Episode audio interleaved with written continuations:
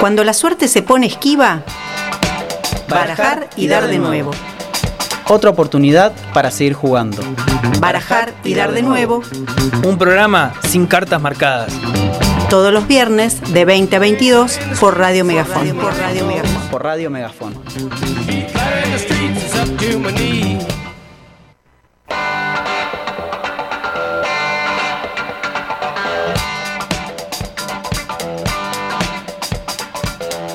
Muy buenas tardes y sean todos bienvenidos a esto que es Barajar y dar de nuevo, nuevamente presentes en Radio Megafón después de dos semanas. Siglos.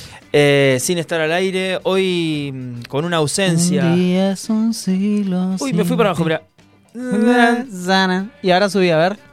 Eh, no, no, No se boludo, puede. es dificilísimo, dificilísimo. No todo lo que bajé- sube baja. Bajé un poquito porque si no estaba muy bajo el micrófono y yo tenía que estar como encorvadito. No todo lo que sube baja, ni todo lo que Eh, baja ni sube. todo lo que baja sube. Eh, Nadie es perfecto. Hola gente, ¿cómo andan? ¿Todo bien? ¿Tanto tiempo? Eh, volvimos a- al aire.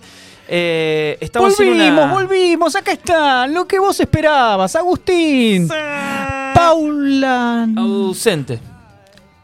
¿Qué pasó con Paula? Eh, Paula está en Brasil. Y no en la calle Brasil. Brasil eh, en el país. Eh, anda... El país donde que gobierna Lula. El país que gobierna eh, Ignacio Lula da Silva. Así que en un ratito vamos a estar charlando con ella a través de la conexión de este terrible cuadradito que está acá que se llama celular. Nos vamos a estar Smartphone. comunicando eh, con ella y vamos a estar hablando un ratito y que nos cuente qué fue a hacer a Brasil. Esa ¿Qué- es la pregunta. qué- ¿O qué está haciendo? Ahora seguramente A que mí me nada. llegó O sea, un dato. si- si- Yo tengo una info. A ver, data. Tengo una info, se relaciona con monos, Ok, se relaciona con comida. ok, Monos, comida bien. y momento tenso.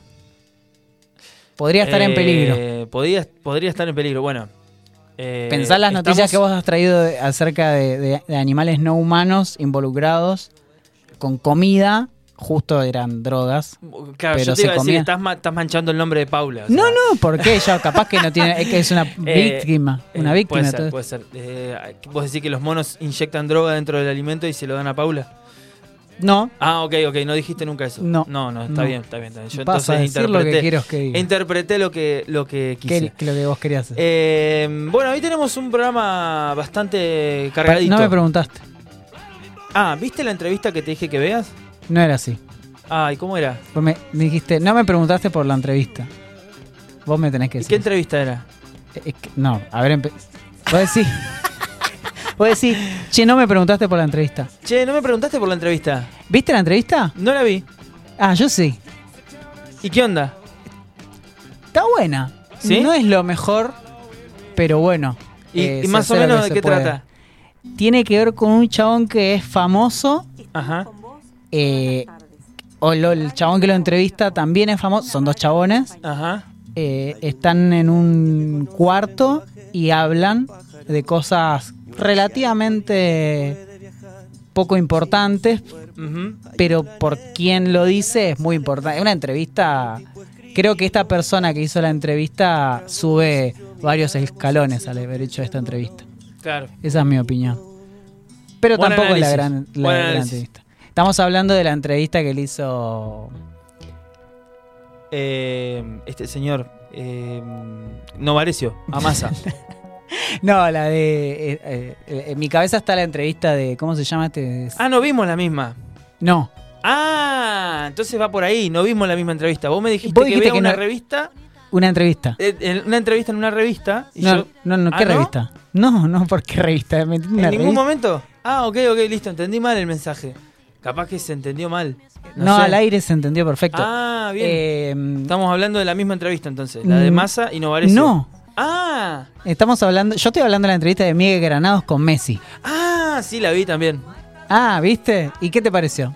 La verdad que estuvo bien. Yo conociendo a Miguel, la entrevista estuvo buena. O sea, eh, era, era, era de esperar las boludez, era de Pero ¿no el sentiste que o sea, Messi es muy difícil? O sea, yo lo amo a Messi, pero no es como el, el mejor entrevistador. Entrevistado. Eh, en- o, o- sí, sí, claro. es entiendo. como di- un, Es difícil de entrevistar.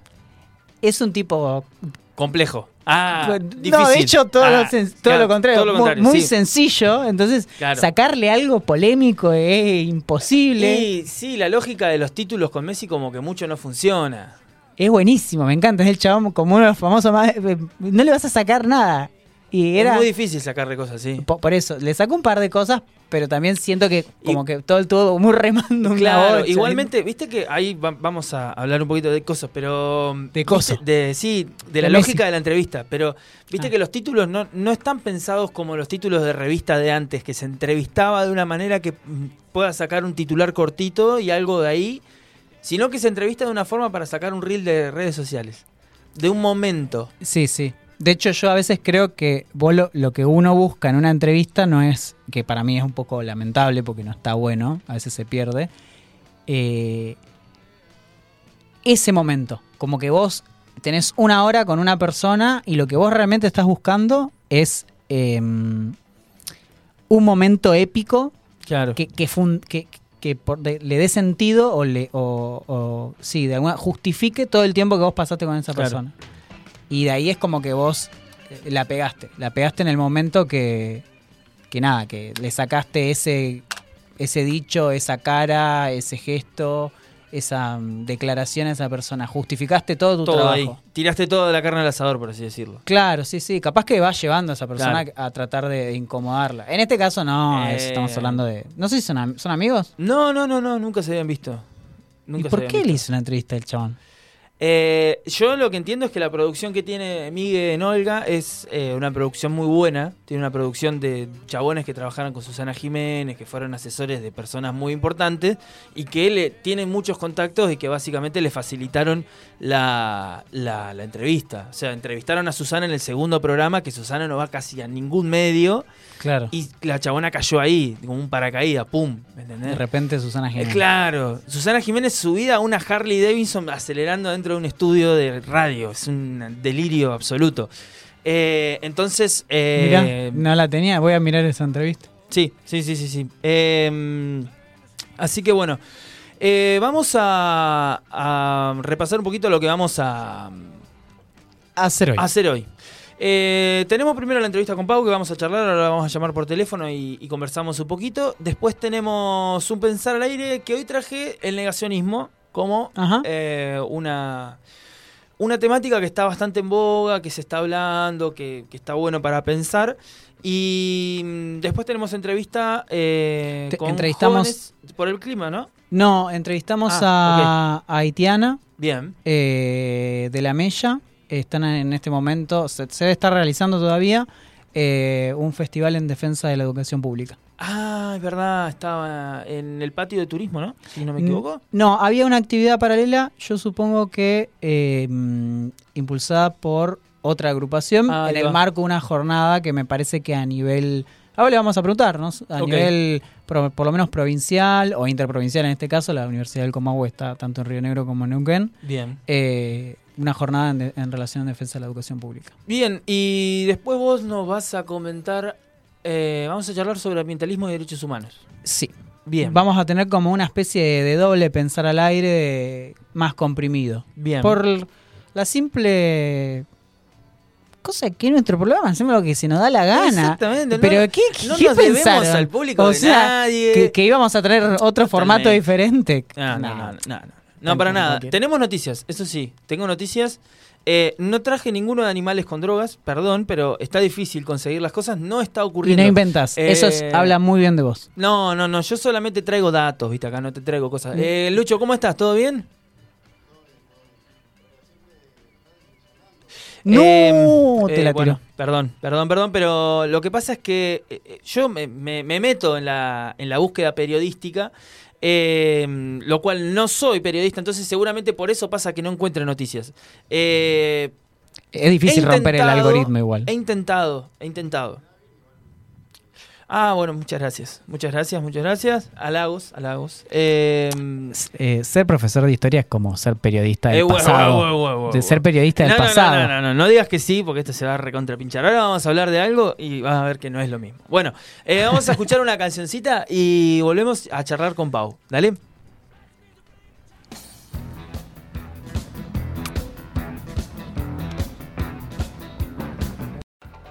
Y bueno, volvemos entonces al aire en Radio Megafón. Estamos en comunicación directa con nuestra compañera desde el país hermano, vecino, eh, nuestro tan querido Brasil. Hola Paula, ¿cómo estás? Hola chiques, cumpas, ¿cómo están? Todo bien por acá, todo bien, todo lindo, todo caluroso, lindo. me imagino, me imagino. ¿Cuántos grados están haciendo en este preciso momento? Ay, en este momento, no sé, che. Eh, ciudad. Eh, Sensación térmica. ¿En qué, ciudad, ¿En qué ciudad te encontrás? Ahora estoy en Paraty. Eh, Eso es una revista. Paraty que es, digamos. ¿Qué? No, no, sí, también es una revista, pero.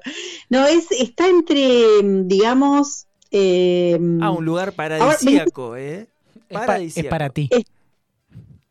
acá dice 25 grados en este momento. Ah, pero hoy Sí, pero hoy hicieron 33 grados y con sensación térmica de 36, así que estuvo tremendo. Parece la persona que, que, tira el clima. Sí, sí, tal cual, tal cual, estoy para eso. No, no. Sí. Hola. Ah, ¿me escuchan? Sí, sí, sí, ¿me escuchás? Sí, sí, sí, los, escucho, los escucho re bien.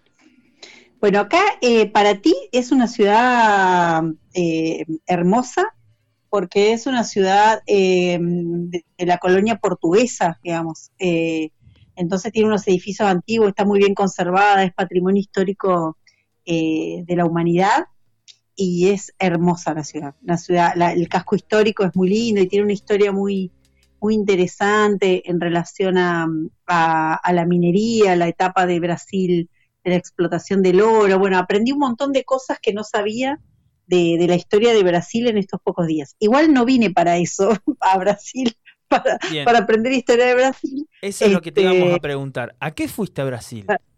¿Por qué no En realidad vine a, eh, vine a un congreso eh, de, que se llama el Simposio Internacional de Tecnología en Educación Matemática en la ciudad de Río Claro. Río Claro sería eh, una ciudad que está a 190 kilómetros del centro de San Pablo sería en el Gran San Pablo. Pensemos que el Gran San Pablo es una de las, de las, ciudades más grandes, si no es la, no, es la más grande de Latinoamérica. Eh, viven 24 millones de personas en el Gran San Pablo. Tranqui. Eh, así que 24 millones de personas y yo este, en el San Pablo.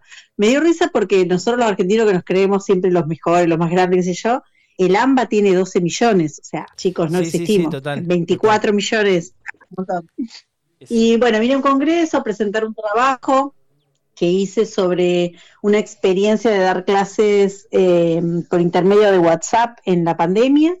Eh, así que, no, muy interesante, muy lindo el, este, el congreso, conocí gente muy copada, eh, una perspectiva crítica de la enseñanza muy, muy, muy interesante. Digamos. ¿Cómo Acá la gente se está preguntando. Trata el portugués. ¿Cómo? El portugués más, me, mira, yo les puedo decir eh, lo, todo lo que aprendí a decir. Era un falo portugués. eh, Después eh, aprendí a decir, em, em, por ejemplo, ahora diría buenas noches, eh, tudo bem, tudo beleza. aprendí a decir eso. Aprendí a decir nombres de frutas, eh, colores, cosas así. Pero la gente es muy amable, o sea, yo no, no, hablo nada de portugués, pero si te hablan despacio se entiende y la gente es muy amable, muy copada, muy, muy, muy empática con que no entiendas un culo, digamos. ¿Cómo, se eh, dice cálculo infinitesimal en portugués, por ejemplo? ah, no, ni idea. Calculiño infinitesimal Estuve, lo, lo, más, lo más fuerte fue que como yo llegué eh, a Río Claro un miércoles, un, un, miércoles a la noche, el jueves estuve libre, el viernes empezaba el congreso. Eh, desde que llegué a Río Claro estuve sin hablar con nadie en español hasta el domingo que encontré una colombiana.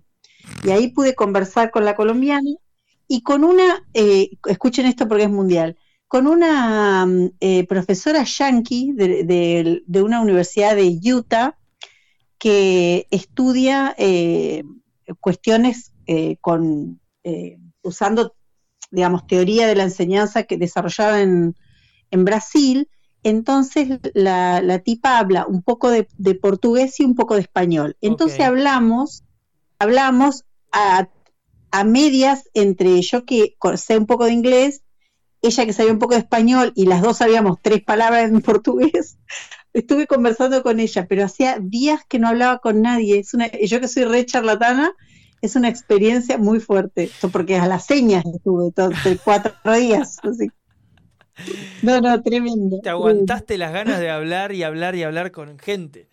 No, sí, pero es una experiencia muy interesante porque hay cosas del lenguaje que las, que las aprecié un montón en el sentido de que, por ejemplo, eh, por ahí entendés las palabras, pero no entendés las ironías, por ejemplo, porque la ironía es una cosa muy cultural. Claro. Entonces hacían chistes, se reían entre ellos, y yo había entendido por ahí eh, las palabras, pero no entendía el chiste, ¿entendés? Claro. Entonces todos se miraban así y me querían explicar, era peor, ¿viste? Eh, Igual no, hay- no Sí, cuando, porque cuando tenés que explicar un chiste es porque ya está, listo, perdiste. O sea, Igual hay gente que le pasa con el mismo idioma, o sea.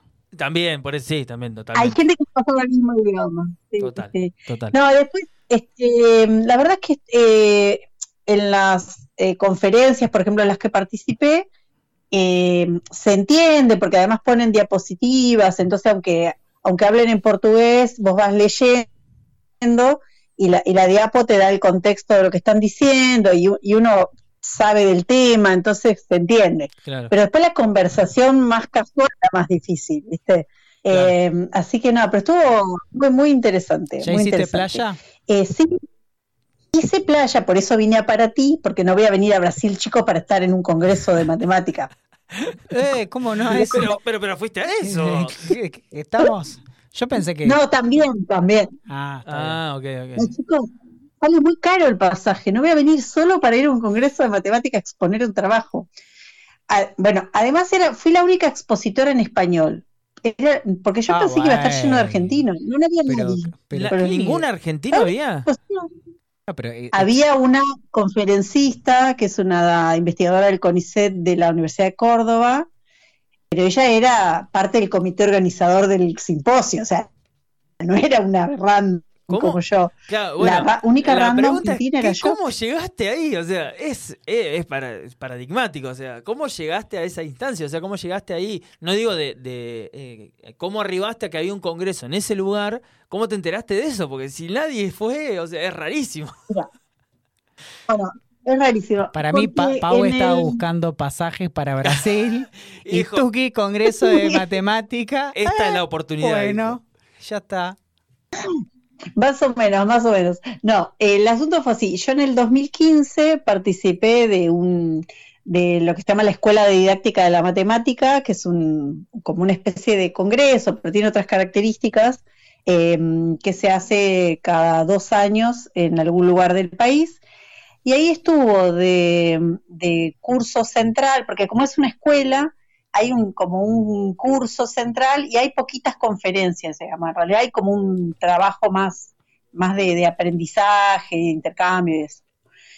Entonces, el que daba el curso eh, se llama Marcelo Borba y es un eh, eh, doctor en enseñanza de la matemática eh, de Brasil y él dictó el curso que era sobre, sobre tecnología, enseñanza de la matemática con tecnología y eh, y yo en ese momento le hice un reportaje para el programa de radio en el que yo participaba en ese momento y me quedó su WhatsApp. Y siempre estamos conversando, cada tanto me manda algo, yo le mando algo, porque además el, el chabón es súper lulista. Entonces he seguido mucho de las noticias de Brasil por su, por su mm, este, estado de WhatsApp. Entonces él publica el Congreso y ahí yo me entero y entro, eh, primero le pregunto, ¿se puede exponer en español? Sí, me dice. Y entro a verlo y ya sí fue que me enteré, digamos, de casualidad. Claro. Claro. Ahí va, aguante la patria grande, loco. Tremendo, tremendo. ¿Cómo llegaste a ese lugar? No, no, Increíble, increíble. Che, Pau, como para. No, ten- sí. Tenemos que. Es el momento de ir cerrando. Ah, Ah. tanto tiempo. No, ¿qué- quiero saber, ¿qué te traerías y, y qué extrañas? Eh, qué extraño. Bueno, extraño, bueno, a mis hijas las extrañé un montón. cada cosa que, que fui como viviendo acá, porque además vine sola y es la primera vez en mi vida que viajo sola y eso es una experiencia como bastante movilizante y, e interesante para mí en este momento. Wow, felicitaciones.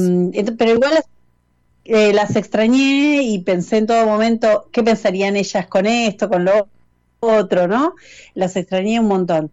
Eh, ¿Y qué me trae, qué me llevaría? Y un poco de eh, la gente en, en, Brasil es muy, muy relajada, ¿viste? Muy eh, por ejemplo, la gente maneja como el culo acá, muy mal, pero mal en serio. Pero no hay bocinazo, la gente no se putea en la calle. Tengo dos hipótesis al respecto. O que, o que la gente es consciente de que todo el mundo maneja como el culo y entonces, bueno, listo, ya está. Vaya y o la gente piensa que maneja bien y entonces se enoja. no sabemos. Pero es muy relajada en, en, en ese sentido, muy distendido. Y eso me parece que sería algo que, mm, que, me gustaría poder como llevar, algo que no es, no es material, ¿no? poder llevarnos para, para tener un, un poco...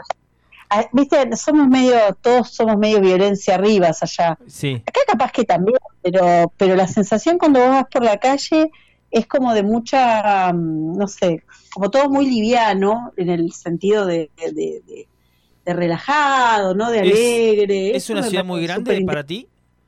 No, no es muy grande. Ah. No, no es muy grande. Tiene un casco histórico que es el casco histórico, es una ciudad de 1600, eh, 1660, creo que es la fundación.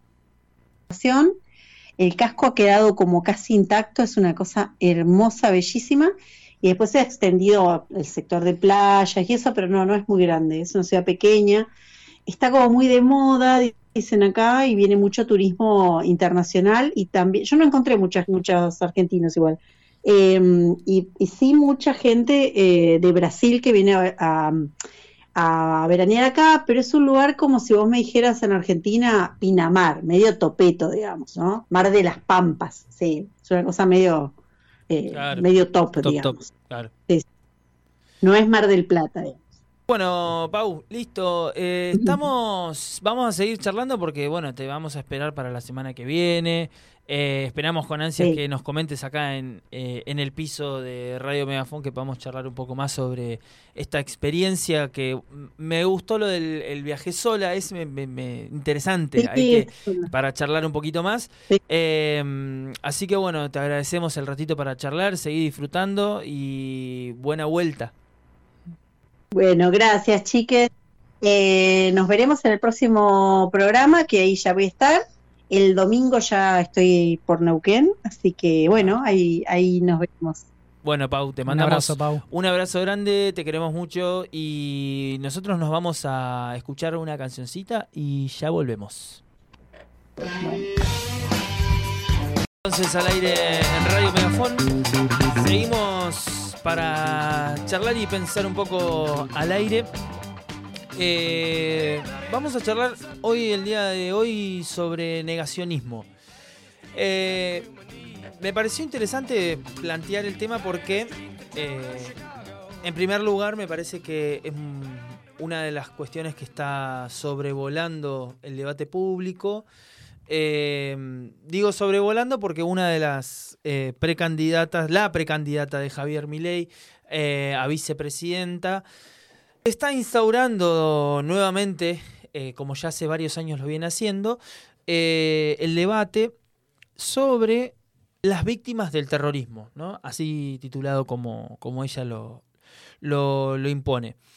Ahí yo eh, revisé un poco el archivo, miré un poco de videos viejos y demás, y este debate siempre se retrotrae a los 24 de marzo, se retrotrae al 2 de abril.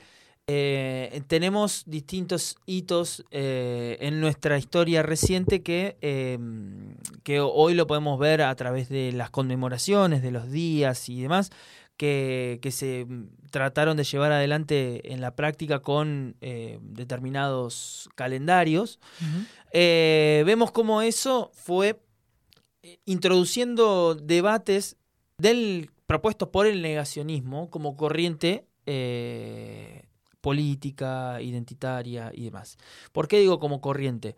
El negacionismo como concepto surge en Francia en la década de los 70 y lo instala mm, un intelectual francés eh, de nombre, eh, ya, ya lo, lo estoy buscando porque se me fue de la página, Em, de nombre Ya si querés te lo busco. ruso, eh, apellido ruso, ¿sí?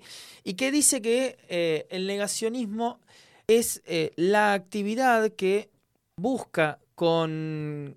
Ay, perdón por las desprolijidades, es que estoy intentando moverme en mi computadora sin mi mouse y me está costando mucho. Em, y dice que el negacionismo em, ruso dice: el público descubre en el ambiente eh, revisionista un calificativo que atribuyen impugnante. Saliendo de la revisión de la historia, una situación clásica para los científicos, preferimos aquí el neologismo menos elegante, pero eh, apropiado de negacionismo, porque se trata de un sistema de pensamiento, de una ideología y no de un proceso científico o incluso simplemente crítico. El negacionismo se encuentra eh, relevados y combinados tres componentes que caracterizan el clima ideológico y político de la inmediata segunda posguerra: el antisemitismo, el antisionismo y eh, el anticomunismo. Teniendo en cuenta esto, lo que mm, nos eh, lleva a pensar es que, qué podemos trasladar de eso ¿sí? A, eh, a la Argentina. ¿Por qué pone el tema del revisionismo en, en tensión, en cuestión? Porque básicamente lo que dice Russo es que hay una, una concepción muy clara eh, de intentar instaurar por parte de esta corriente, es que hay una parte de la historia que falta. Siempre hay una parte de la historia faltante, hay una ausencia y que es necesario contraponer esa ausencia con un punto de vista novedoso eh, y disruptivo que básicamente intenta contar una historia completa. Eh, ese Totalmente completa. eh, exactamente, ¿viste? Eh, y, ¿Por qué? Y hay diferentes tipos de discusiones. Una, en lo histórico, es la Shoah o el genocidio em, llevado adelante por el nazismo durante la década de los 40. Eh, el genocidio armenio, podemos decir también. Podemos eh, traer otro ejemplo histórico, eh, el genocidio de Ruanda, la comprensión de ese genocidio y si hay un- una definición de colonialismo, para qué se llevó adelante, bueno, todo ese tipo de cuestiones. Otro dato histórico puede ser, bueno, las dictaduras en, en América Latina, principalmente en Argentina, hay una discusión muy clave. ¿Por qué digo Argentina y no digo Chile, por ejemplo? Porque los procesos históricos de consolidación de la memoria son diferentes en ambos países. Lo que, perdón, eh, es que tengo algunos problemitas con el retorno. Eh, por otro lado, esos serían como los ejemplos históricos. Después tenés, tenés el negacionismo climático, El que eh, está muy presente también en esta época.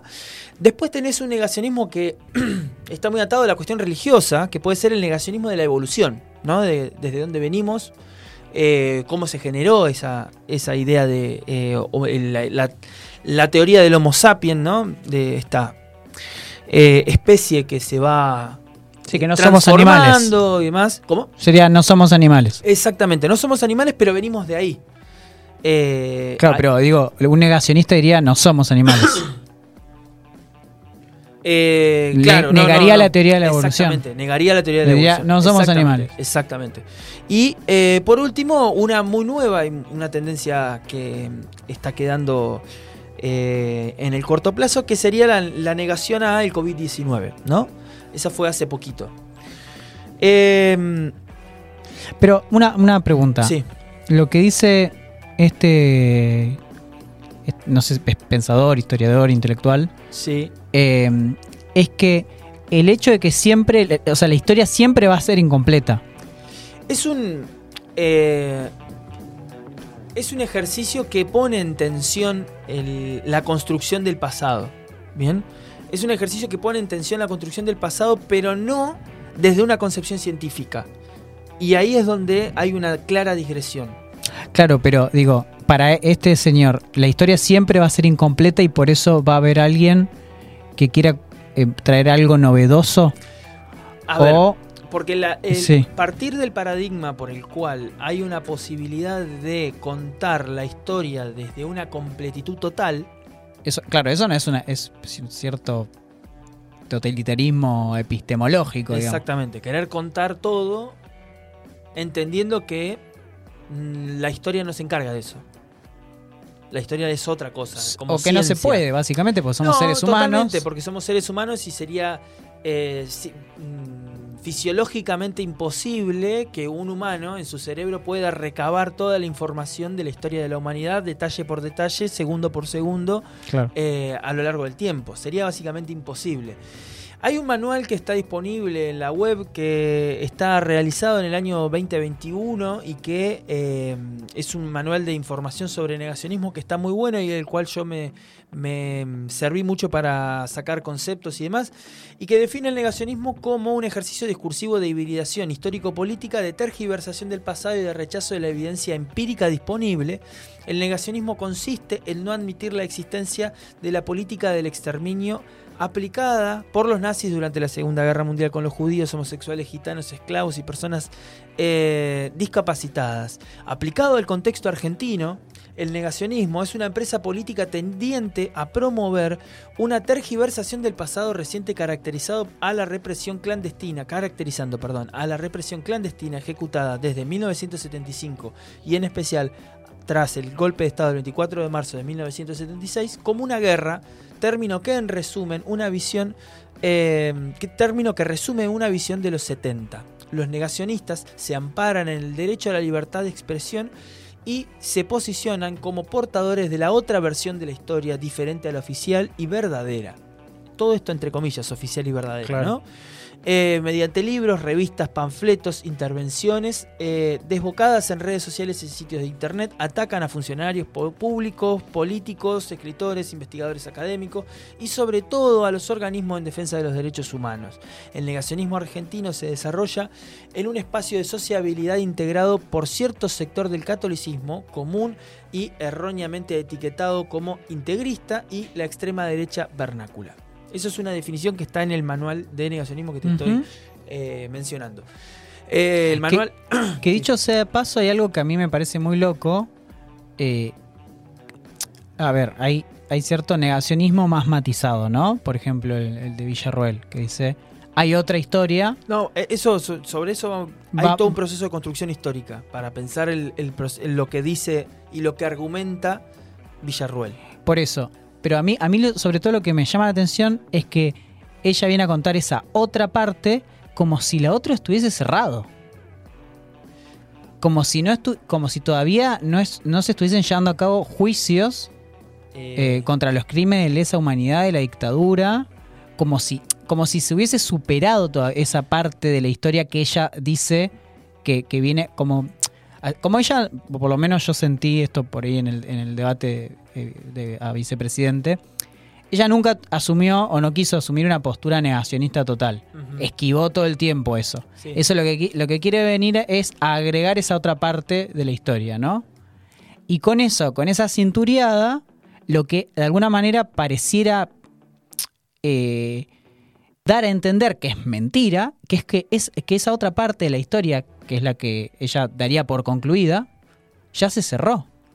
Digo, los juicios a- eh, contra, contra genocidas, eh, las... eh, Lo que pasa es que a ver, me- de a los que- ejecutores, digamos. igual, Sí. Yo no, no, no, no creo que ella piense eso. Para mí es. eh, No, digo creo- que lo piensen, sino la- que ese es como el efecto que genera. Claro, no, yo creo que la real. A ver, ¿por qué digo esto? Hay un proceso de construcción del, del discurso de el- lo que llamamos la dictadura, ¿bien? Que tenés una clara intencionalidad de, de construir primero un discurso democrático Claro. para el momento de consolidación de la democracia a partir de 1983 y que en ese proceso del 83 lo que se deja afuera que no pasa en todo el mundo, en toda Latinoamérica, perdón, es, bueno, qué rol jugaron los militares, ¿sí? Eh, para la creación de su discurso. ¿Por qué? Si, hipotéticamente, si la guerra de Malvinas no hubiese sucedido, bien, vamos a una, Un contrafáctico, un sí. contrafáctico. Si la guerra de Malvinas no hubiese sucedido, la, la dictadura tal vez haya caído por las consecuencias económicas que estaba generando y las problemáticas sociales a las cuales ya se estaba avisorando Mm. en el 82, ¿no? Tal vez eso hubiese decantado en un proceso de salida de la dictadura, pero una salida tutelada, como pasó en, Bras- como pasó en, en Brasil, pasó en, en Chile, Chile. eh, una salida de la dictadura diferente. La guerra de Malvinas aceleró el proceso y puso un punto final a la dictadura, tanto en el imaginario colectivo como en el proceso político.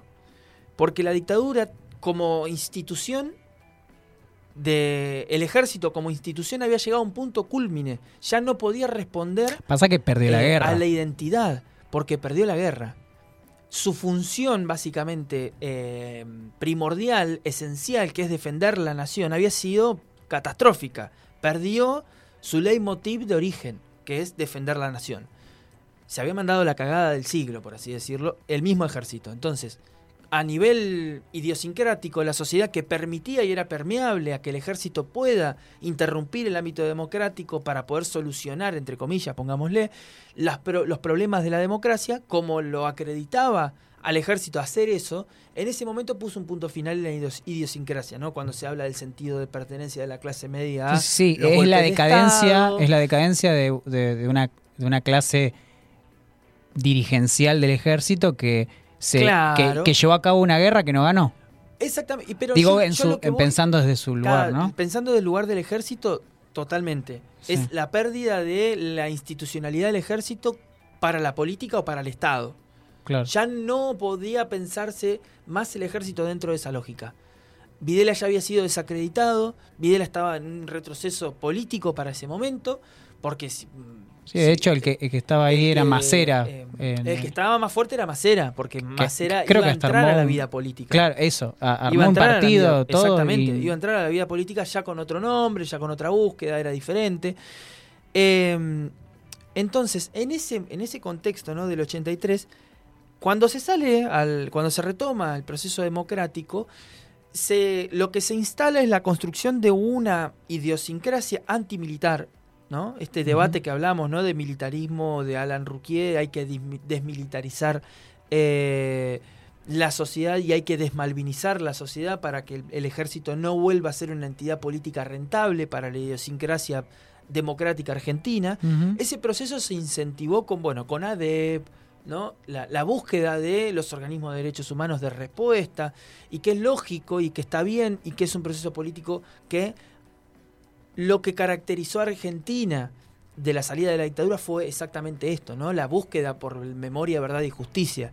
Los juicios a la dictadura, los juicios a los genocidas, el inicio de un proceso de consolidación de un pasado reciente totalmente diferente a todo lo que era América Latina. Pero en ese proceso también se dio, también se dio la consolidación de un discurso, ¿sí? Eh, podemos decir, residual de lo que había generado la dictadura. ¿Por qué? Lo que el, el proceso de consolidación del negacionismo comienza en la misma dictadura, no comienza después de la dictadura. El negacionismo comienza durante la dictadura, ¿por qué? En primer lugar, del discurso de la dictadura surge la idea de la guerra, claramente, ¿no? Mm. La misma dictadura es la que impone el concepto de guerra, guerra antisubversiva, ¿sí? Eh, busca la consolidación de la idea de los dos demonios. No es que la teoría de los dos demonios nace después de la dictadura, sino que nace en la misma dictadura. ¿Por qué? Porque básicamente es, buscamos la paz contra la violencia terrorista, ¿no? Y la idea de la subversión como una división de mandos, de bandos en la sociedad. Esto hay que marcarlo obviamente en, la- en el contexto de Guerra Fría, ¿no? Es imposible sacarlo de ahí.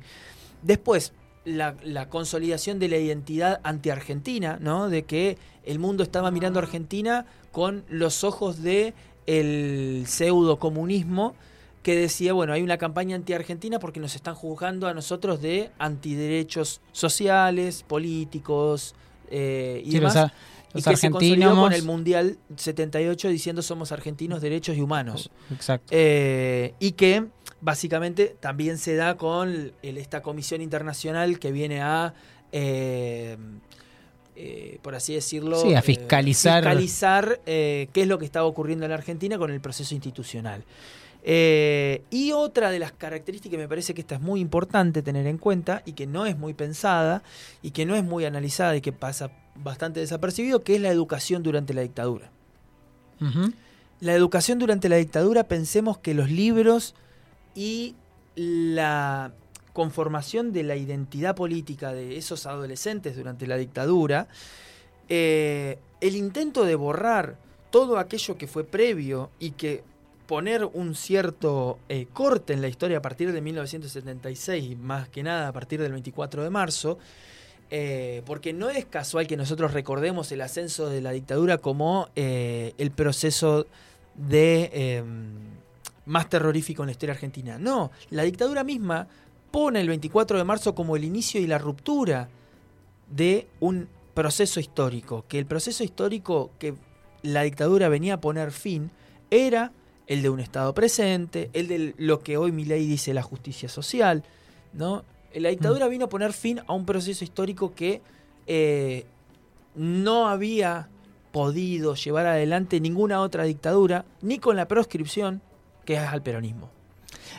Y, y también algo que me parece importantísimo es que esto, desde luego, nunca sería una, una justificación, pero algo muy importante es que la misma represión estatal fue clandestina. Total. O sea, no es que esta, esta guerra, ah, dicha por ahí con bombos y trompetas por los diarios y sacada por, por el Estado, fue algo como que se llevaba abiertamente y de manera Pero eso clara. fue- Eso fue, pensado, eso fue per- claro, pero, pergeniado. pero el problema es que justamente, doctrina. claro, es, era una, una forma de, de- de represión que implicaba la clandestinidad. O sea, Sí. eh, salirte vos mismo del aparato del Estado. O sea, Pero te, ¿por qué? te volvés una fuerza paraestatal. Pero nosotros Entonces, lo vemos. te- te- eh, por eso se, se habla de terrorismo de Estado. o Claro, sea. pero nosotros lo vemos desde una perspectiva de la sociedad civil. Ellos lo ven desde la institucionalidad del ejército. Ellos Claro. estaban formados para aniquilar a un enemigo en título de guerra. Estaban formados para aniquilar un enemigo de una determinada manera porque las condiciones históricas de formación de los ejércitos revolucionarios del mundo, y esto es una doctrina que baja desde Francia, De Francia, sí. eh, estaban pensados y pergeñados para una guerra de guerrillas y que la guerra de guerrillas se tenía que combatir con eh, lo que se llamó la, la formación contra la subversión o el- la formación eh, del ejército antiterrorista. Punto.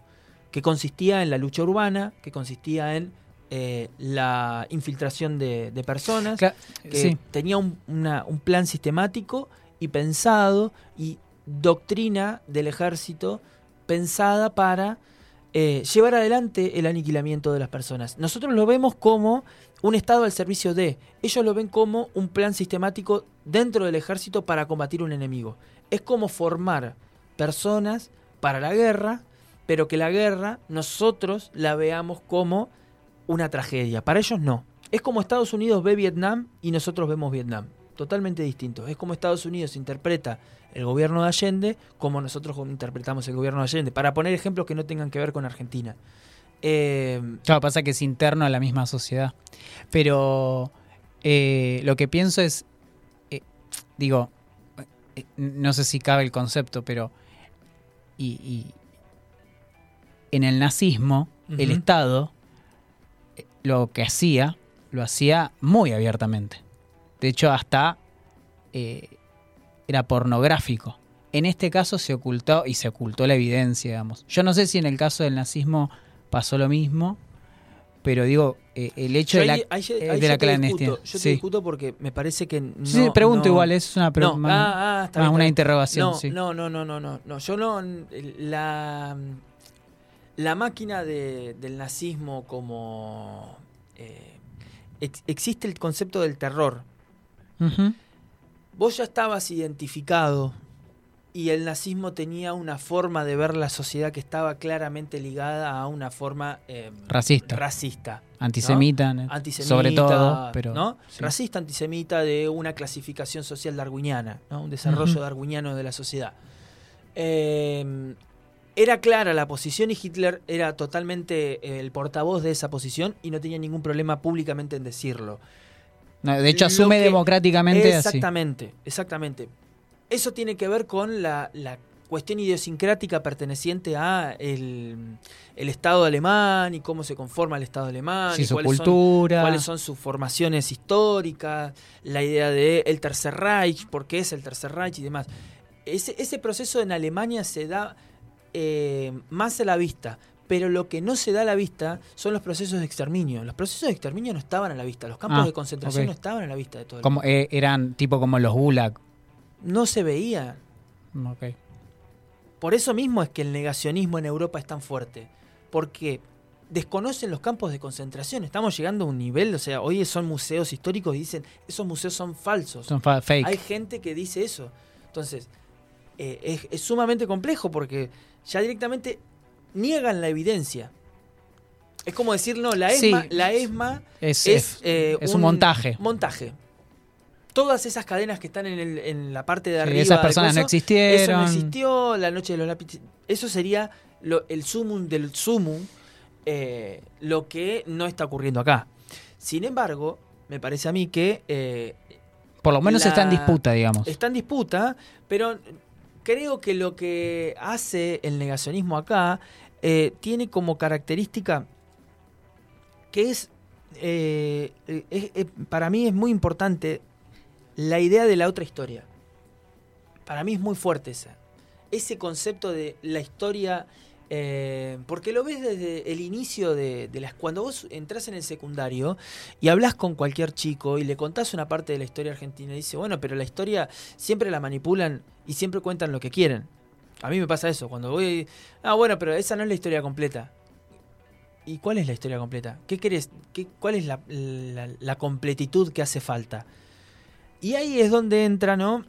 Eh, Ahí yo te podría hablar de una tendencia humana a querer cerrar lo que no tiene. eh, Exacto. Lo que no, tiene posibilidad lo de ser no- cerrado. Lo que no se puede cerrar, digamos. Exactamente. Como un, Eh, hay un hecho muy importante que consolida. Para mí hay dos etapas del negacionismo en Argentina. Una es esta que describí antes, que es la, la construcción del relato histórico de la dictadura y cómo esa dictadura funda de alguna manera la construcción eh, ética por donde, por donde serían los parámetros que hay que manejar en el discurso para poder eh, legitimar el accionar, ¿no? El Mm. accionar del ejército durante el proceso de eh, reorganización nacional, en palabras de los genocidas. Eh, entonces, esa primera etapa de construcción del discurso lo va a hacer la dictadura con la escuela, con la campaña mm, del Mundial 78, con una mm, intensísima campaña discursiva en los medios de comunicación, por eso decimos dictadura cívico-militar y la importancia que tuvieron los medios de comunicación para poder sostener esto. Eh, y una clave es que hay un proceso de guerra. Eh, se vivió desde 1975 hasta 1978 un proceso de guerra que termina y pone fin el propio Videla diciendo ganamos la paz. eh, cuando antes de que comience el Mundial 78. Esa es la primera etapa del negacionismo. La segunda etapa comienza en el 83 y en el 84, cuando a partir de un libro de Miguel Echecolast, eh, que se llama La otra campana del nunca más, ¿no? Eh, que va a contramano de eh, el, documento que crea la CONADEP. Eh, Echecolás lo que busca eh, instaurar es que hay algo que no se está teniendo en cuenta que es la justicia por la gente muerta de la guerrilla. La guerrilla mata eh, al igual que lo hacían los eh, militares. Es lo que va a decir Echecolás. Echecolás va a decir, bueno, hay una cantidad de muertos que no se está teniendo en cuenta y que la historia necesita y que el Estado se tiene que hacer cargo, así como el Estado se hizo cargo de juzgar a los militares, se tiene que hacer cargo de juzgar a los cabecillas de la guerrilla. Y es en, ese mismo, en esa misma sintonía donde entra el discurso de eh, Victoria Villarruel. Victoria Villarruel es abogada y está encargada eh, y trabaja para un centro de estudios contra eh, las muertes por el terrorismo en Argentina, eh, que es titulado de esa manera. Y básicamente, junto con otros eh, personajes como eh, Márquez, un Sí, Nicolás. Nicolás Márquez, un historiador. Ponele. Me hago, Perdón. me hago cargo, me hago cargo de eso, me, me hago cargo de, de- de ese tipo de, de personas, porque en historia no podemos pensar eh, que todos pudimos leer a Marx. Tal vez él lo leyó, pero pensó que no. Eh, y mm, me hago cargo también de eso. Decimos entonces que eh, Victoria Villarroel pertenece ¿no? a un sector de una, una derecha renovada, joven, que arranca a partir de los años 2000 eh, y que básicamente encuentra un enemigo claro, que es básicamente esta herencia ¿no? del setentismo que trae Néstor Kirchner. Esta herencia del setentismo que básicamente lo que viene a consolidar es, bueno, los que mataron a nuestros salvadores de la patria que pelearon contra la subversión, hoy están en el poder. Este es el discurso que logró el nunca más, darles el poder a aquellas personas que la dictadura intentó eliminar. Los sobrevivientes de esa dictadura son los que hoy tienen el poder. Ese es el discurso básicamente que, que bregó durante el Mm. año 2005, Sí, sí, lo que se 2006, salvaron de- los que digamos. se salvaron. L- la, tendiente ten- o, o la tendencia a pensar de que vivíamos en una suerte de setentismo permanente y que el conflicto político iba a transformar eh, la, la sociedad argentina en un nuevo de- una nueva década del 70 y en camino a una, una revolución social armada. Y bueno, y ahí hablaban de socialismo del siglo XXI, de revolución peronista y demás. Estoy diciendo, hablaban quiénes, los medios hegemónicos de comunicación, el diario de la Nación, el diario Clarín, eh, estoy hablando del sector de ultraderecha, muy ligado a lo que quedaba del menemismo en esa época. eh, y bueno, lo que se da es una búsqueda de la memoria completa, ¿no? Esta discusión de la memoria completa. A mí me pasó durante toda mi secundaria atravesar discusiones con profesores. Ya en ese momento yo pensaba esto y no lo estoy diciendo para decir yo siempre pensé lo mismo, sino es que digo, hay una, una lectura de decir, che, loco, me parece que acá eh, lo que pasó no está bueno, me parece que pensar que hubieron 30, tenemos que convivir en democracia con 30.000 desaparecidos y hay madres que todavía no pueden ir a llevarle una flor a su hijo en un cementerio. Sí, que no está el cuerpo, que, que no es un mecanismo. Que es un mecanismo que además, Eh, eh, como, no sé si inven- inventado, pero eh, como que encontró eh, históricamente en la dictadura un paradigma. Entonces ahí me parece Lamentablemente, que la, l- la conjunción ¿no? de lo que estamos atravesando hoy, yo creo que nos estamos jugando mucho, ya como para ir cerrando un poco, yo creo que nos Mm. estamos jugando mucho. No es joda, me parece. No es, No, eh, no es chiste, creo que tenemos que sentarnos en los espacios que nos toquen, en los lugares donde más cerca tengamos y en las ocasiones que podamos, a charlar, a discutir, a debatir, a intercambiar, como lo quieran decir, eh, diferentes posiciones con respecto a bueno nuestro pasado reciente. Creo que esto es importante tenerlo presente. Creo que nos estamos jugando algo que habíamos pensado que teníamos consolidado. Yo si me decías hace cinco años, creo que te decía que tal vez la idea del 24 de marzo estaba tan asentada en la sociedad y hoy te digo que entro en duda. Entro en duda con respecto a qué tan cercano es eh, ese discurso que yo creo y, formo parte, qué tan eh, hegemónico, qué tan central está en la historia reciente la, la importancia que tiene haber sido el único país en América Latina en juzgar a los últimos represores eh, en nuestra historia, la relevancia que tiene estar en una democracia que tiene como fundación más cercana tener a 30.000 desaparecidos, estar en una democracia que tiene como eh, bandera y estandarte abuelas y madres buscando a hijos desaparecidos, eh, esa tendencia de, de, de idiosincrasia moderna, de Sí, hegemónica de o- o reparación. de reparación Porque no- ni está- siquiera era- hoy está siendo puesta en duda Porque encima Y- era búsqueda de, de memoria, verdad y justicia. digamos. Y que Ni olvido esto- ni perdón, pero nunca, nunca, eh, nunca fue una bandera a la venganza, digamos. Es- eso es una, una de las cuestiones bueno más profundamente éticas que uno podría rescatar de un proceso que además llevó mucho tiempo, porque no es que No las es madres al, otro. día, Y costó vidas en democracia. bueno, totalmente. Julio López, por ejemplo. Eh, pero yo creo que en el fondo me animo a pensar, hay una cuestión... eh, no, no quiero como patologizar, pero una cuestión traumática. eh, la negación como, Bien, eso está bueno. como, un- como una cosa. Como una cosa de no aceptar, es algo que no puede pasar. La tortura no es algo que puede pasar en la cabeza de mucha gente, entonces es como, no, eso es mentira, o sea, eso no sucedió. Y, me cuesta mucho eh, cómo discutiría con alguien que te niega un testimonio, un monumento, lo que vos acabas de decir, yo no, no, no he conocido a alguien, pero que te niega que la ESMA es un lugar real físicamente en el que sucedieron ciertas cosas. Está bien, vos no las viviste.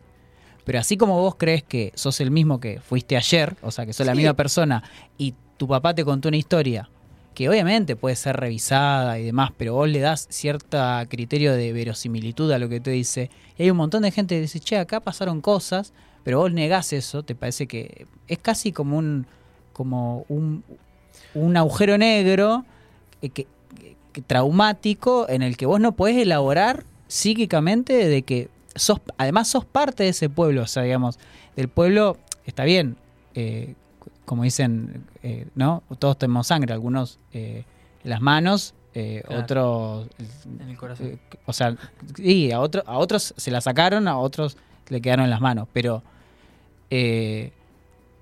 na- nada, eso, como que me cuesta pensar cómo dialogar, que es algo que a mí no, me- no es una persona que me, particularmente me caiga ni bien ni mal, ¿eh?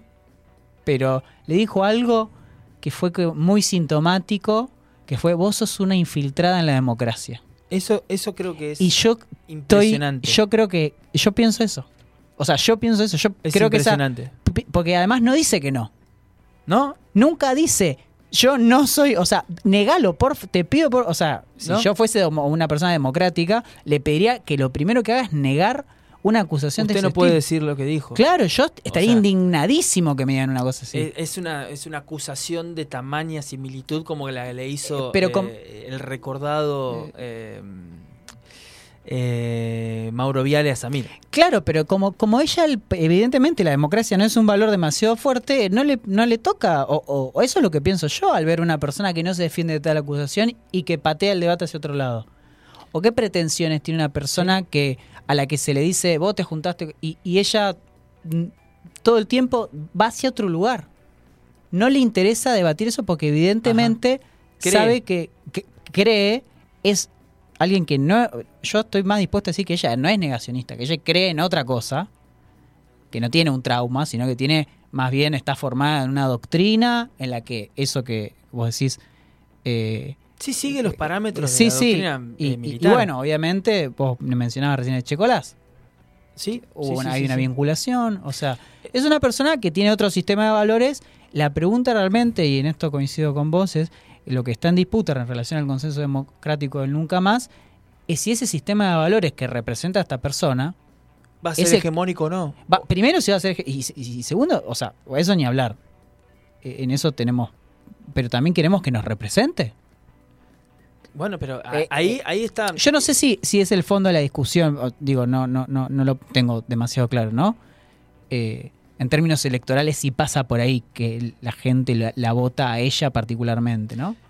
yo, Porque bueno, encima mi ley es negacionista del cambio eh, climático claro. y ella es negacionista, Yo pero creo, bueno. creo que hay nada, algo no que sé, hacer, no. hay algo que hacer y hay algo que decir y hay que discutir seriamente, que es, ¿votante es igual que militante? ¿Defendés un sistema de valores? ¿Militás ese sistema de valores? ¿Votás ese sistema de valores? ¿Esa ecuación es lo mismo? A mí me estaría dando la ecuación sí. Me parece que sí. ¿vos, ¿Vos crees que toda la gente que votó a, a Milei y a Villarroel es... No lo creo, no lo creo, pero lo tomo de esa manera. Si no lo tomamos de esa manera, Ah, es como vos decís, es- vamos- es una decisión metodológica. no vamos nunca. Tenemos que dejarnos de romper un poco las pelotas con pensar que el votante de Milei es un santo que se equivocó y que está pensando que esto es solamente culpa de Alberto Fernández que gobernó como el ojete. Tenemos que dejar de pensar en esas pelotudeces porque si no, no vamos a salir nunca jamás de este eh, brete y no vamos a poder nunca Sí, consolidar como- un piso de discusión Es como. sano. el- estaría yendo un poco. Me interesa igual, ¿eh? Me parece es, es una polémica como la teoría de la falsa conciencia. No es una persona que no, no, se basta, confunde. Basta, basta con eso. Basta porque es una paja intelectual que termina dando el resultado de 400 artículos en Afibia y que no nos dice absolutamente nada como para pensar un proyecto político concreto. O sea, la decisión metodológica es. Porque ellos lo que están haciendo, la lectura Bien. que ellos tienen de Gramsci es correcta. Sí, de hecho, una muy buena introducción a Gramsci es. La eh, lectura que están haciendo ellos de Gramsci eh, de la batalla cultural, e inclusive ellos utilizan términos como ideología. Es la guerra de posición eh, más de- clara que he visto. Que no es planteada por un de partido de izquierda. Laje. Laje Claro. tiene un, un libro donde dice el marxismo cultural, esta es la etapa de la Ajá. batalla cultural, Sí, la batalla y ellos cultural. están dando la batalla cultural. ¿Sí? Ellos No. están en esa. Creo que, por suerte, hay una cultura democrática, eh, no solo de izquierdas, plurifacética en sus expresiones, que hace que sea un bloque muy sólido todavía como para ha- hacerlo desaparecer de todas las eh, de todas sus expresiones, ¿eh? porque estoy hablando del ámbito artístico, no solo de las instituciones democráticas, ámbito artístico, la cultura, la cotidianeidad, digo, todavía no, no han eh, impregnado a la sociedad eh, de esa idiosincrasia que vos decís que por ahí tendría la cultura alemana, ¿no? En Yo su creo- momento, yo creo en su, que, pe- en su eh, momento de ellos nazismo. van por eso. Eh, Obviamente. Ellos sí. van por eso No, y creo bueno, que la no. toma del Estado es un paso dentro de la guerra de posiciones planteada por Gramsci. Creo que eh, en, en la construcción de un discurso hegemónico el paso del Estado es un paso intermedio, dice Gramsci. No es el paso final. El paso final es que los intereses de, to- de, de pocos queden consumados en las manos de todos. Ese es el paso final y es cuando se piensa que se consolida un ciclo hegemónico, cuando todos defienden los intereses de pocos. Ahí es cuando se termina de consolidar el ciclo. Ahora ellos están básicamente tratando de instaurar dentro de la sociedad la posibilidad de que ese discurso dentro de ocho años, como plantea mi ley, dos gobiernos seguidos, eh, ya no Sí, re- re- eh, reforma ya no de sea una problemática, generación. porque sabemos que todas las políticas que se intenta instaurar dentro de el- lo que sería la libertad de avanza es un claro direccionamiento a que las grandes eh, corporaciones se queden con todo. No les interesa otra cosa que privatizar el Estado, no les interesa otra cosa que hacer grandes negocios y estafas multimillonarias hacia a costa del Estado, obviamente, que queden en manos de las empresas. Es lo único que les interesa. Lo que pasa es que no lo pueden decir tan libremente porque si no, no lo votaría nadie. Eh, así que bueno, vamos a dejarlo acá Dejámoslo acá. y lo vamos a seguir eh, seguramente en algún otro programa. Ya estamos en, en un ámbito muy cercano a las elecciones y que queda aproximadamente un mes exactamente para las elecciones. Eh, nos vamos a escuchar una tandita y ya volvemos con la entrevista. Volvemos con la entrevista.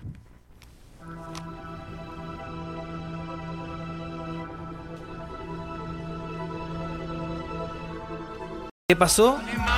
Pasó, pasó, pasó. El podio de noticias de la semana. Cosas.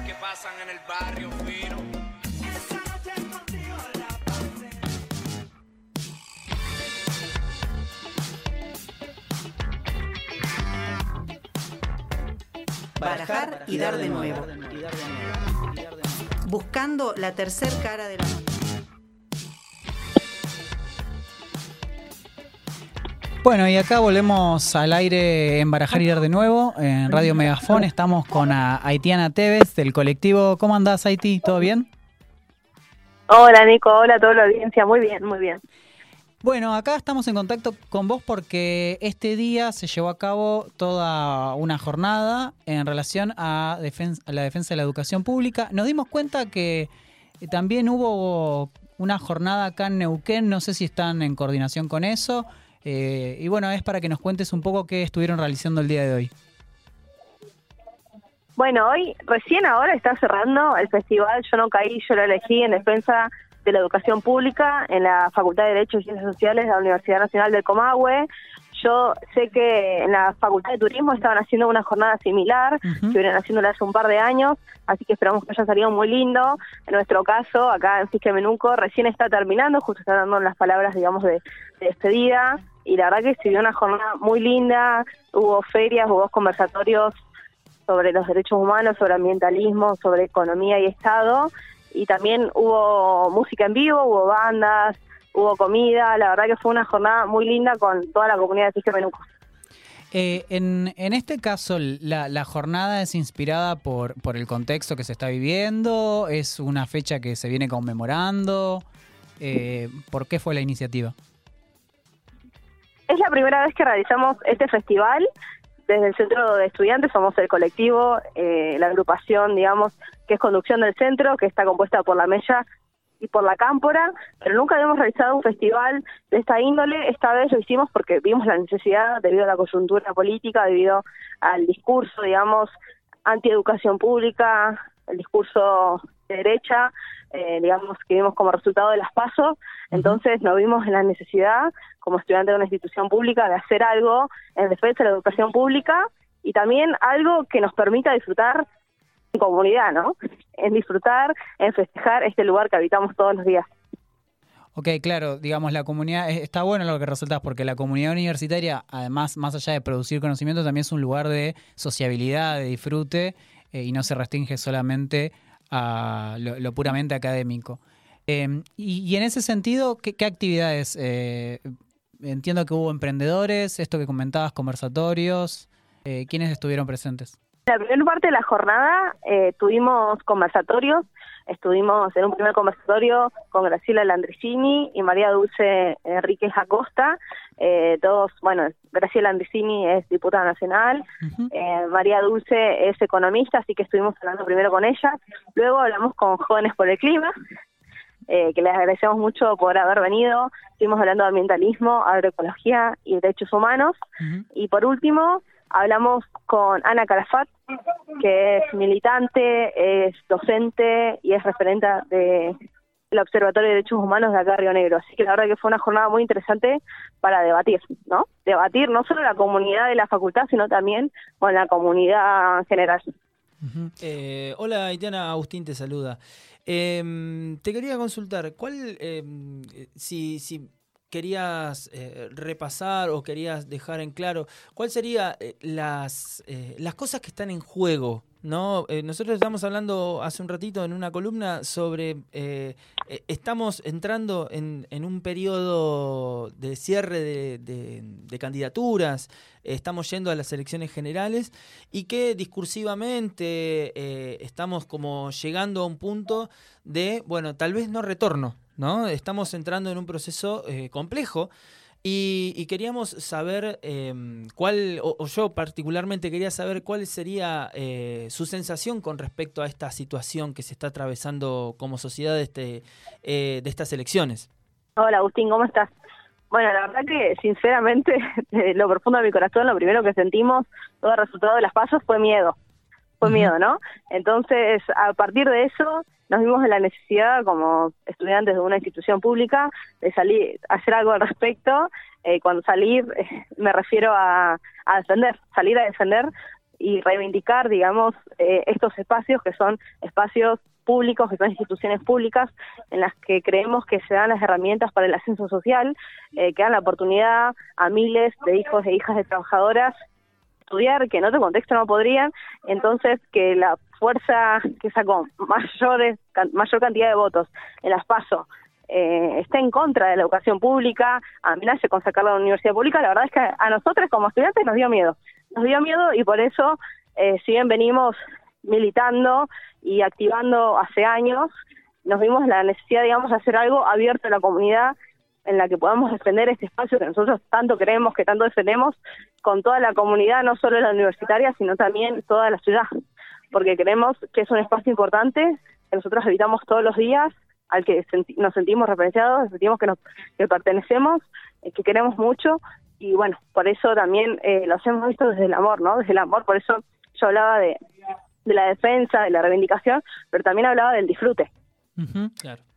De hecho, ahí no sé si en este momento estabas hablando que están las palabras de cierre, te, seguramente ya te estamos eh, privando de escuchar las palabras de cierre, pero también había esto, un evento arti había eventos artísticos, ¿no? Había eh, eh, un, hay un, un no sé si un teatro, más bien un, una tarima, digamos, donde estaba eh, colocado una banda. Sí, eh, tuvimos la suerte de poder eh, armar un escenario. La verdad que también, eh, si bien los estudiantes eh, y las personas que integramos centro de estudiantes le pusimos toda la fuerza, también eh, quiero mencionar que recibimos ayuda, recibimos ayuda de gente particular, de emprendedores, de, de gente comerciante de acá en la zona que colaboró con nosotros, también, bueno, de la facultad, de la universidad y la municipalidad. Y pudimos armar un escenario y vinieron dos bandas que la verdad que quiero agradecerles un montón, que fueron Toby Tux y Niño Kamikaze, una banda es originaria de Fisio Menuco, pero otra es de Cipoletti, y queremos agradecerle un montón porque la verdad que los shows que dieron fueron espectaculares y lo, lo hicieron, digamos, a colaboración, lo hicieron porque ellos creen que es en este contexto, digamos, también tienen que salir a defender la educación pública, ¿no? Así que bueno, quienes escuchan esto, les quiero mandar un beso muy grande por haber estado acá, porque la verdad que que fue un cierre hermoso. Bueno, eh, muchísimas gracias por, por tus palabras, eh, Haití. Eh, la verdad que la educación pública hay que defenderla. Me parece muy bueno el, el yo no caí, yo la elegí. Eh, y bueno, nada, éxitos para terminar la jornada. Eh, muy buena la iniciativa. Eh, ojalá no tengamos que salir a defenderla porque eso implica que nos están atacando algo que es de todos, de todas, de todes, sino que, como decís vos, la podamos disfrutar y bueno, que sea una conquista que la democracia pueda consolidar. No, muchas gracias a ustedes por el espacio. La verdad que nos parece obviamente súper importante difu- difundir este tipo de actividades eh, que, como dije anteriormente, hacemos con todo el amor del mundo, pero en- también en este contexto lo hacemos con un poco de miedo. Así que obviamente van, van a seguir llevándose a cabo otro tipo de actividades. Eh, Así que bueno, nada, les mando un beso grande y espero que sigamos defendiéndola porque la queremos, la elegimos y como dije anteriormente, la defendemos. Así que gracias. Muchísimas gracias. Ahí paseaba a Haitiana Tevez eh, en la otra, la tercera cara de la moneda, moneda acá por Barajar y Dar de nuevo en Radio Megafón. Vamos a un temita y ya volvemos.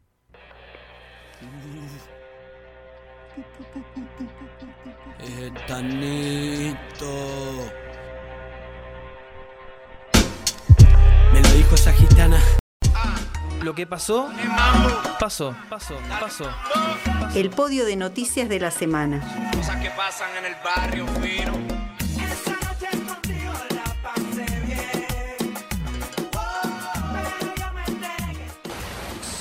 Volvemos al aire acá en Radio Megafón. Eh, vamos. fallaste, pero ya es tarde. Fallaste, Aero- ya sé. No, ya Eh, es tarde. ¿Cómo No, tal no, vez? Pero tal vez lo que pasó, pasó. Dice también lo que tal vez, lo que pasó, pasó. Dice así la canción, ¿eh? ¿No dice y ya es tarde? No, sí, hay una parte y ya es tarde. Ahí va. Ah, es poli- polisemántico. Pero tal vez lo que pasó, pasó. Entre tú y yo. Eh, es buenísima la letra. No, no, no, nadie, nadie, yo nunca, de, de hecho lo estoy diciendo en serio, no, me- a mí Daddy Yankee me, me, o sea, dentro del espectro. ¿Sos fanático de Yankee? No, Eh, no, de hecho iba a reivindicarlo. Sí, sí, sí, hay que reivindicar. Eh, bueno, Está retirado. vamos a, vamos a pasar por algunas noticias importantes que, Dale, dale, dale, que dale, ocurrieron esta semana. vamos a recomponer una noticia que ya no es, no es nueva, sino es que pasó la semana pasada, que fue la iniciativa del gobierno nacional, más que nada del Ministerio de Economía, de sacar una medida que... Es el gobierno Eh, nacional. En este momento estaría siendo el gobierno nacional. Está concentrado Eh, todo. Es todo- más, la Casa Rosada la Es la mudaron. casa de Massa, no es la Casa la- Rosada. La, mudaron, la mudaron al Ministerio de. Es la casa masada. eh, así que, mm, bueno, la medida de masa de la devolución del IVA. Una medida que ocasionó bastante confusión en un primer momento, hay que decirlo, que fue bastante difícil de interpretar por el porcentaje de devolución, porque no se sabía bien Claro. cuánto iba, cuánto es el IVA. ¿Cuánto iba a ser ¿Cuánto el iba IVA? a ser el IVA? Eh, iba con B corta, iba con B larga. Eh, entonces, bueno, la devolución es básicamente cuenta con la compra con tarjeta de débito en los locales que tengan la autorización de AFIP. eh, y que esa compra iba a ser eh, reembolsado el 21% que es el impuesto al valor agregado, que es el IVA. y que eh, iba a tardar entre 24 y 48 horas en ser devuelto. Toda- Para, a los, a los eh, comerciantes. a los consumidores. A los consumidores. o sea, yo compro Ajá. y Vos después- comprás sí, alimentos que están dentro de la canasta básica. Sí. Esos alimentos que están dentro de la En canasta alguien que está básica, registrado en AFIP. lo compras en un supermercado. Me sale cien- pongámosle, 100 pesos. Te sale 100 pesos, bueno, te tienen que devolver 21 pesos. El, eh, dentro de... dentro de 24 y 48 horas. Ok. O 48 horas. Te tienen que devolver 21 pesos si compraste 100. El monto total para que vos compres son 84.550 pesos. Ese es el monto total de compra. Ok, mira. Bien, porque es el número de la canasta eh, básica de productos, ¿sí? Que solamente entran productos eh, de primera necesidad. Esos productos todavía no están dentro de una lista de productos que largó la FIP. Todavía eso no pasa. Entonces vos cuando vas al supermercado comprás y lo que pagás con tarjeta de débito te lo reembolsan el 21%. ¿Se entiende? ¿Y cuándo lo van a hacer? Está en práctica, ya se, Ah, ya se devolvió. Ya hay 3,3 millones de personas que recibieron la devolución, de lo cual también soy parte. Eh, ah, yo no me fijé eso, Sí, che. sí, sí, sí, te lo devuelven eh, comprando con tarjeta de débito. Todo tiene que ser con tarjeta de débito, no puede ser con Mercado Pago, tiene que ser con Bien, tarjeta me, de me- débito. me parece... O sea, Eh, digo esto para informar sobre Sí. la medida. está bien. Sí, sí, sí. Eh, Total. ¿Cuál es el objetivo? ¿Cuál es el objetivo que persigue la medida? La medida está pensada para que el consumo quede dentro de las lógicas no bancarizadas y que sea básicamente el Estado quien, eh, si bien interviene en toda la cadena productiva, por eso se llama impuesto al valor agregado, en toda la cadena productiva, pero el que no sea perjudicado sea el consumidor. Porque a nivel mundial el IVA es un, puesto re- es un impuesto regresivo. Lo que se intenta hacer es que ese impuesto sea dado de baja y sea trasladado a otros sectores de la cadena productiva y no al consumidor. ¿Se Sí, entiende? sí, sí, totalmente. Va, yo por lo menos lo entiendo. Es, es la búsqueda o lo que persigue el, el o sea, gobierno. eh, yo eh, algo co- como para agregar y ser más claro. El IVA es el impuesto que a todos nos cobran por el hecho, el mero hecho de consumir algo. Un producto. Cualquiera Que sea, Los ese- cigarrillos, eh, cualquier cosa. Ese impuesto existe. todo. Todo lo que. Entonces, hasta el más pobre de los pobres paga IVA, Exactamente. quiera o no quiera. Exactamente. Y es también como para pensar el proceso inflacionario. Ahora, una de las consecuencias es que, por ejemplo, hoy, hoy, hace básicamente seis horas, yo fui a un supermercado y miré los precios de la semana pasada con los de esta semana y hay un 21% de aumento. 21% de aumento. No es joda, ¿eh? Claro. Un producto salía eh, 330 pesos y hoy sale 450 y pico de pesos. Es el 21% aumentado. Y lo tenemos en fotos con mi compañera, con Barbie, que le mando un saludo si está escuchando. Eh, lo tenemos en foto, el precio del producto. Entonces, y, y, eh, y ¿dónde no se está va? bueno preguntarle, o sea, no te da la cara para preguntarle al, al- se le preguntó a la persona y la persona dijo, es lo que bajó la directiva desde arriba. Ah, ok. ¿Es un- empleado. un supermercadista? Un supermercadista. Ah, ok. No, no, mm, está bien. Empieza con A y termina con Nónima. Es eh, esa... Ah, eh, es anónima, no se puede decir el Claro, nombre. exactamente. Bien. Eh, entonces, bueno, la, la medida buscaba esto eh, y que hoy, el día de la fecha, eh, el ministro de Economía, eh, Sergio Tomás Massa, sacó... Eh, sacó una medida de alivio para los trabajadores autónomos que prorroga el pago de aportes eh, personal hasta fin de año, eh, prorroga el pago del IVA hasta fin de año eh, y autoriza eh, eh, la actualización de los importes de escala de retención de impuestos a las ganancias para los trabajadores autónomos. Esas son como las principales medidas que sacó el día de hoy.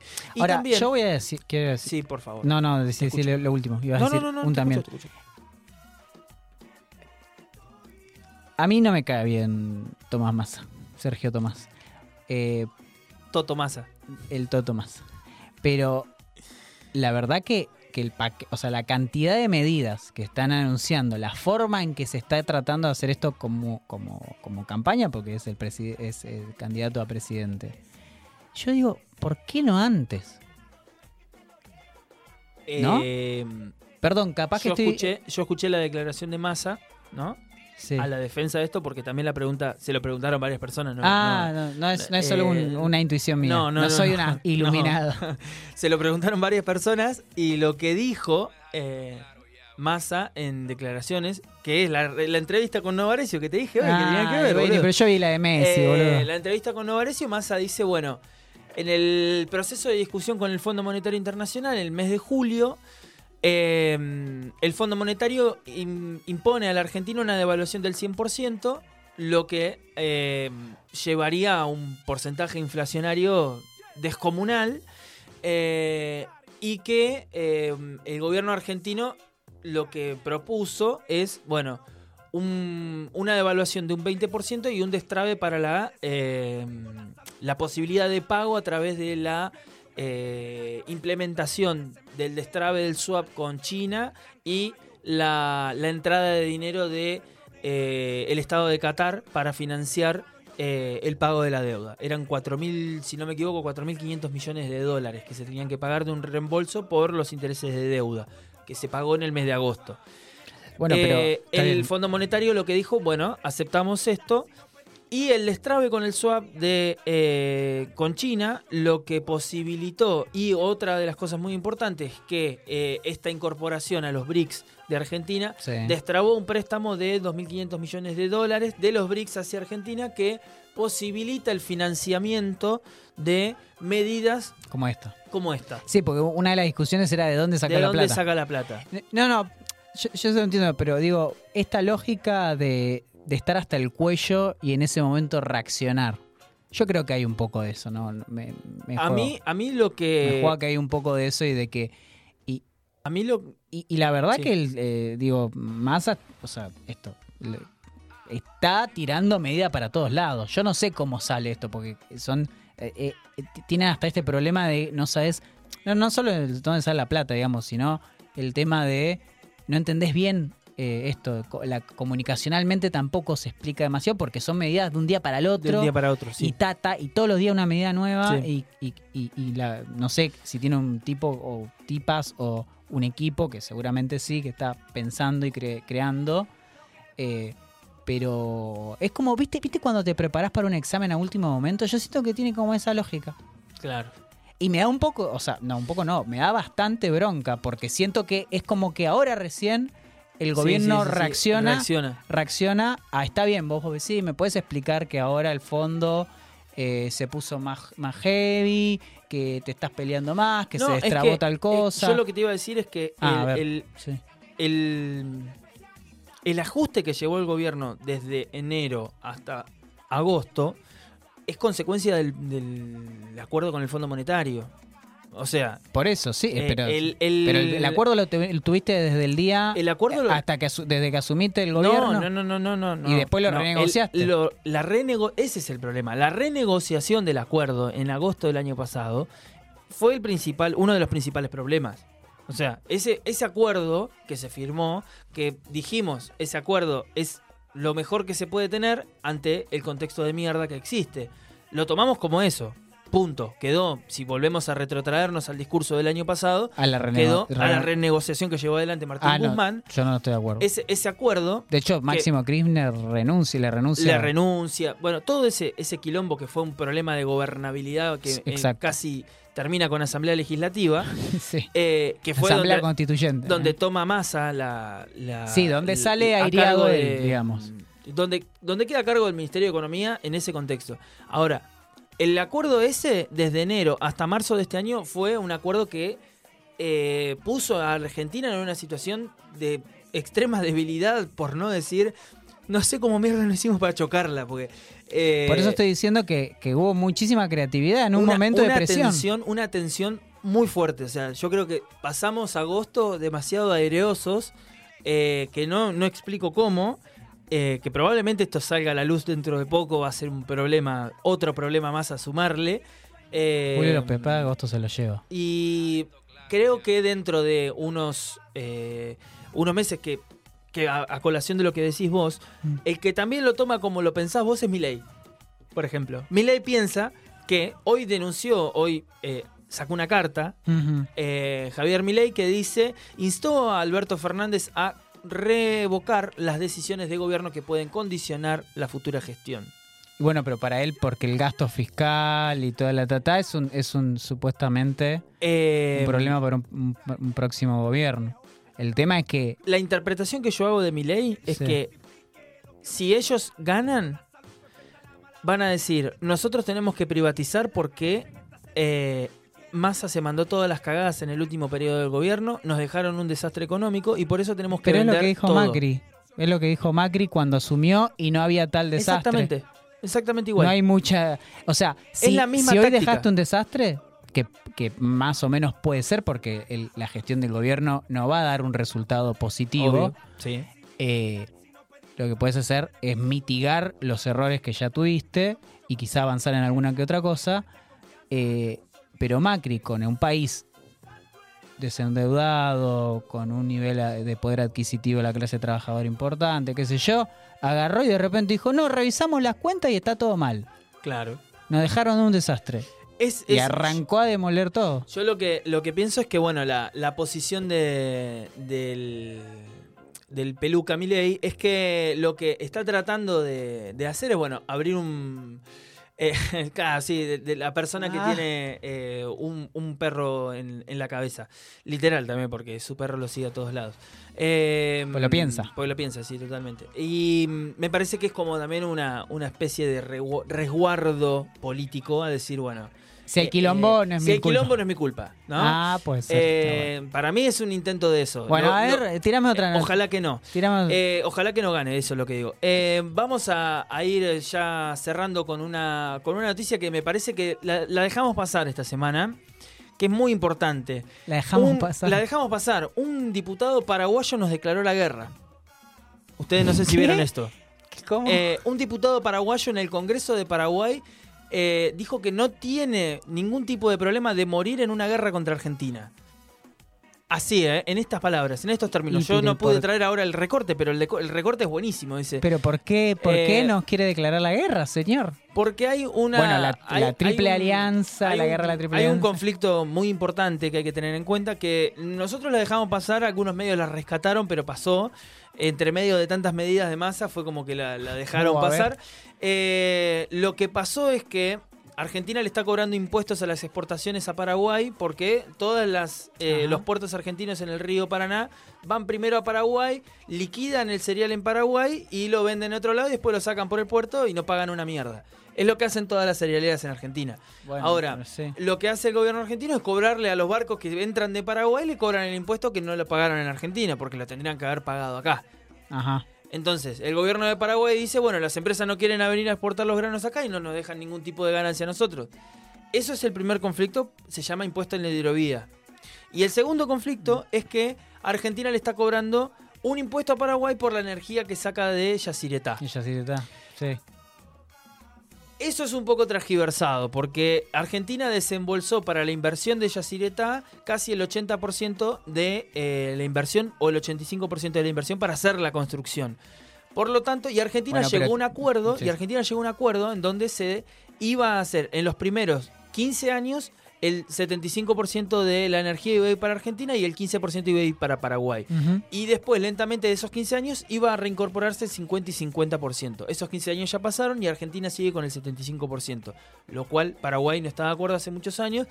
Y por eso es que este eh, diputado paraguayo incentiva el odio eh, entre países en- dentro del Congreso. ¿Pero le va bien Eh, con eso? mm, ¿Es un tipo importante no, o solo.? No, no, no, ya se arrepintió. Fue, duró un día. Eh, después las Ah, declaraciones, bueno. eh, las declaraciones salieron. Eso era lo gracioso. Yo pensé que. Eh, yo pensé la, la que- boqueó y se tuvo que tirar para atrás es, como es loco. como el, es como el que, que- que- que quería trompear a Messi, Sí, también, el mexicano, también. que dijo: Me pisaste la camiseta, te voy a cagar a Duró te veo. un pedo una canasta. Y duró y después se tuvo que arrepentir y, y Total, dijo: total, No, me, me- me confundí. No, Ah, Mike. Tyson se va a querer eh, trompearlo también. Te vas a tener que Eh, arrepentir. Sí, te vas a tener que arrepentir. Usted se tiene que arrepentir de lo que dijo, señor. Y se arrepintió. Y se arrepintió, de hecho se arrepintió. Bueno, y también el diputado paraguayo se arrepintió, dijo que eh, hay que ser más mesurado y hay que conservar las relaciones diplomáticas con el país vecino, a lo cual, bueno, Sergio Massa le recogió el guante también y fue y se sentó en la mesa de Paraguay para discutir los arreglos de, de Yacyretá. Entonces, volvemos a la teoría del principio. ¿Quién carajo está gobernando este país, señor? Sí, un conflicto, de, de un, un conflicto no, que no hay un diplomático. conflicto. De Para hecho, Paraguay sí. Imagínate, imagínate si Alberto Fernando también era candidato. Salvo que la teoría de Adam Smith de que la competencia perfecciona y Rossi y Massa Eh, y Alberto Fernández, digo, en un periodo, no en este periodo donde ya el candidato se definía, ¿no? Pero donde hubiese tenido cuatro candidatos de un mismo, en realidad seis, pero cuatro candidatos de un mismo espacio, yendo a las pasos, imagínate compitiendo No, para ver quién era mejor. Esto es un desastre. No, no, si la competencia perfecciona hubiese tenido seis candidatos tratando de hacer lo mejor para el país. Y si la competencia no perfecciona, lo cual es una teoría bastante plausible Sí. también, eh, tendría seis candidatos que están tirando los seis para diferentes lugares. Total, total. Lo mejor que puede haber hecho Alberto Fernández es decir, miren, chicos, yo no me reelijo. Eh, Me voy a tocar la guitarra con Ito Nevia. Sí. Pásenla bien. Dejo de gobernar Ah, este claro, país sí, en este ya esto es un quilombo, muchachos, yo me voy a la mierda. Pandemia, guerra. No, no. Es medio alfonsinesca La la, historia igual. La verdad es una, es una cosa bastante compleja, ¿no? Yo creo que dentro de unos 15 años, cuando ya tengamos un... Le va a pasar lo mismo que Alfonsín, Alfonsín, boludo. sí, sí, sí. Lo vamos a querer, pero, Pero- vamos a decir, Y pudo bueno, haber hecho más. Sí, sí, totalmente. Pero, bueno, Pero es lo que hay. Eh, gente, nos estamos despidiendo. hablando sin saber. Eh, muchas gracias por eh, sintonizar Radio Megafón. Quédense en esta radio que en minutitos nomás tienen a tres liternautas. Nico, un placer. Eh, nos vemos la semana que viene. Nos vemos, adiós.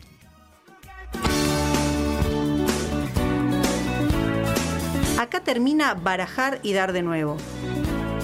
Nos encontramos el próximo viernes de 20 a 22. Acá,